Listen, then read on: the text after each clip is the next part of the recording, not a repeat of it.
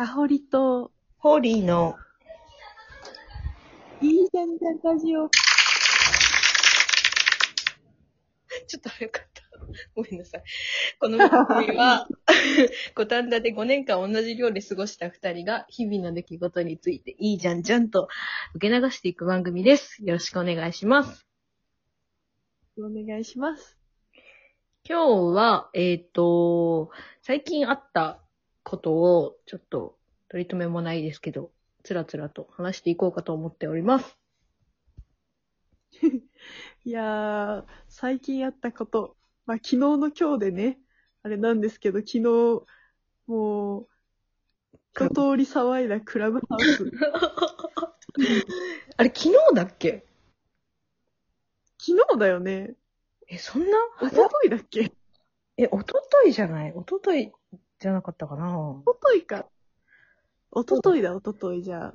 クラブハウスっていうおととい、散々いけてる SNS。入りたくてしょうがない。招待制 SNS。そうだよね。もうそう。入りたくて、あの時はもう理想しかなかった、その桃源郷である。もうどんな夢の世界が広がってるんだろうと心を躍らせた SNS についに、入った。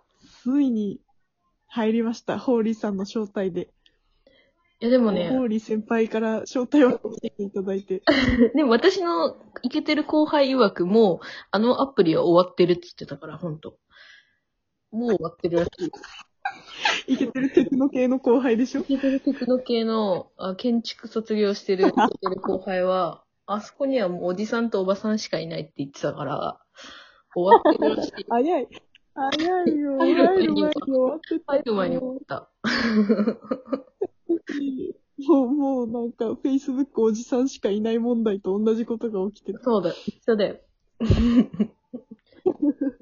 もう入った時にはオワコンだったっていう感じ。でもなんか、でもね、やってみたんだよね。ね、そうでもほぼ、レディオトークと一緒だったよね。そう。まあ、うちらはね、プライベートバージョンのルームを使う、作って二人で喋ってただけうんだったんですけど、アーカイブが残るほぼ、方が良くないとか思っちゃったね。そう、ちょっとラジオトークじゃねってなって、なんかちょっと似てたみたいなノリでこっちに来ちゃったんですけど、2軒目。場所、場所変えてね。そう、2軒目のノリ。そう。場所変えて二人でずっと喋ってるだけっていうね。ね。そうなんですよ。うん。で、なんかやっぱあれの醍醐味は、知らない人も入ってこれるっていうところに途中で気づいて、うんうんで、クローズドだったルームを心して、もう本当に勇気を振り絞ってね、誰かちょっと知らないおじさんとか、知らない人入ってきたらどうしようって、ちょっと心配しながら、ドキドキしながら、クローズドルームをオープンにしたんですけど、うん。まあ入ってこないよね、誰も。ね、入りづらいよね。私も逆だったら、絶対、なんか知らない二人が話してるルームに、ね、入ったら絶対発言求められるから、絶対嫌だよね。でもさ、逆を返せば、なんかもう本当に、なんだろう、し二人だけのルームとか三人だけのルームとかにさ、うんガンガン入ってくクラッシャー的なこともできるってことじゃん。何をしようとしてるの？ちょっと面白いかなと、そういうなんか、突然入ってきて、チャースみたいな。なんか、突然、好きなケーキ何ですか？とか言って、全然違う話題話題をやって出てるみたいな。あら、知らねそういう遊び方もできる。なんかその、ナンパ、ナンパできるんじゃん、多分、あれって。え。できる？いや、わかんない。できんのか？でもすごい陽気じゃないって無理だなって思った、ほんと。まあね、すごい、すごいなんか、心していかないと勇気がいる。勇気を求めてるアプリだよ。そうだ、ね。って思ったよねうん、そう思った。そう思った。そう。なんか、やっぱ、ちょっと有名、有名な人たちのところにはね、たくさん人が集まるかもしれんけど、ちょっと無名の二人のところには誰も来てくれない。いや、ラジオトークの方がみんな聞いてくれてるっていう意味では、うんみんなって誰だよって感じだけど。いや、でも、確実に何人かは聞いてくださってるから、そう。フォロワー10人ぐらいいるもんね、実は。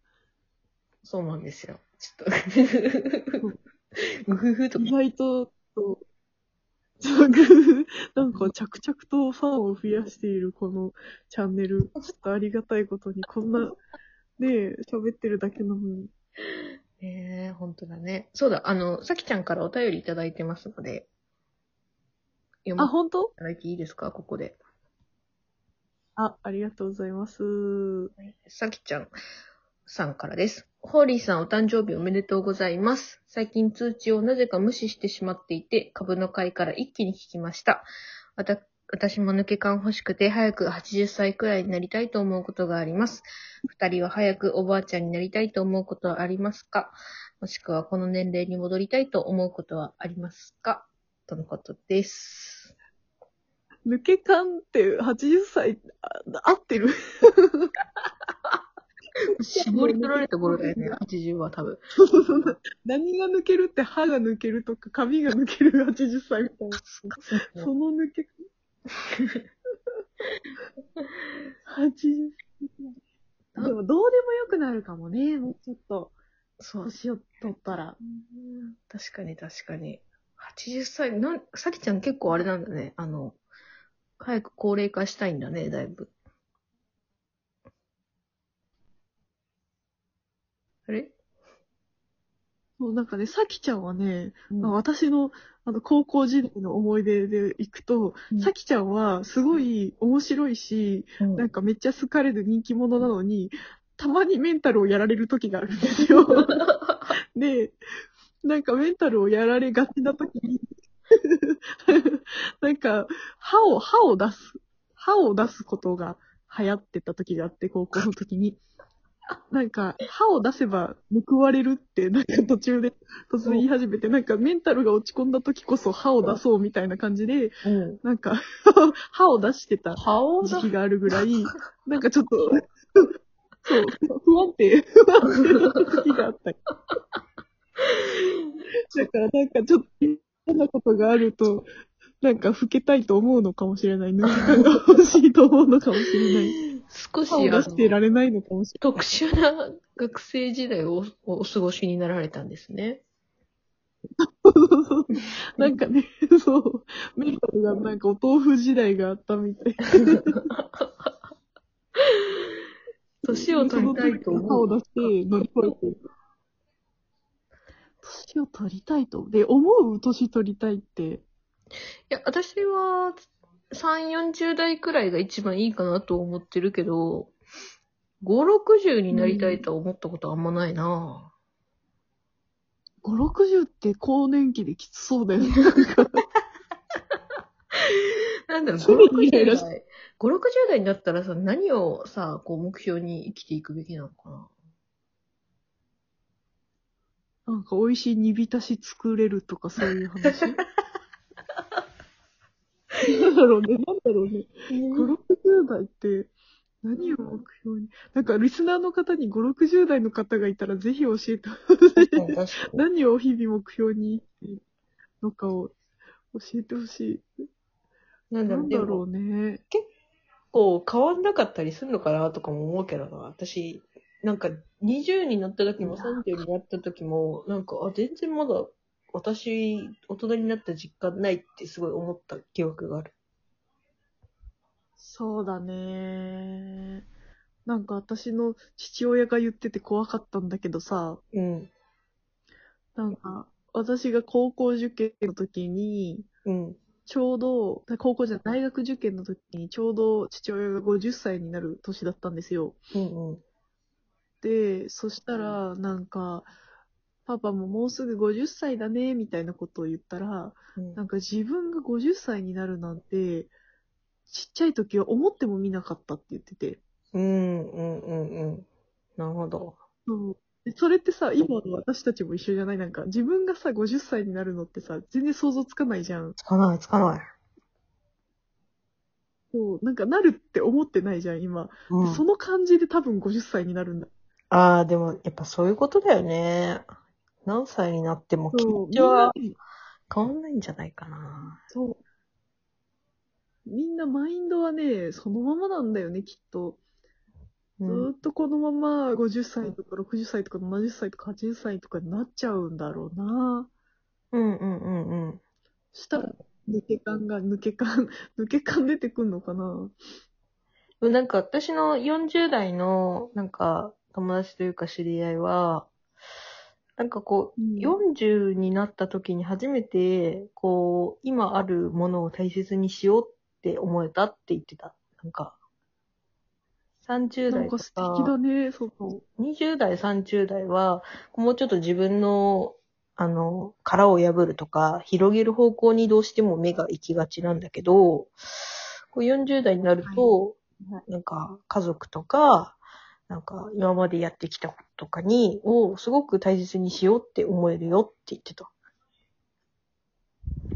はあ、かっこいい。それ抜け感だね。抜け感がもね。肩の力抜け感だね。たきちゃん、40歳でいいわ。40歳だわ。もう80歳にならなくても大丈夫だよ、きっと。80はちょっとおばあちゃんすぎる。なるほど。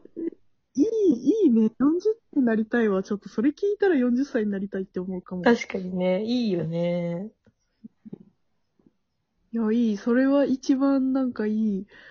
肩の力が抜けて、自分のことを愛せるようになりましたって感じだよね。なんか、うん。あいい、いい。白シャツも似合いそうだしさ。なんか、過去回を。あ、では皆さんも良き年を重ねましょう。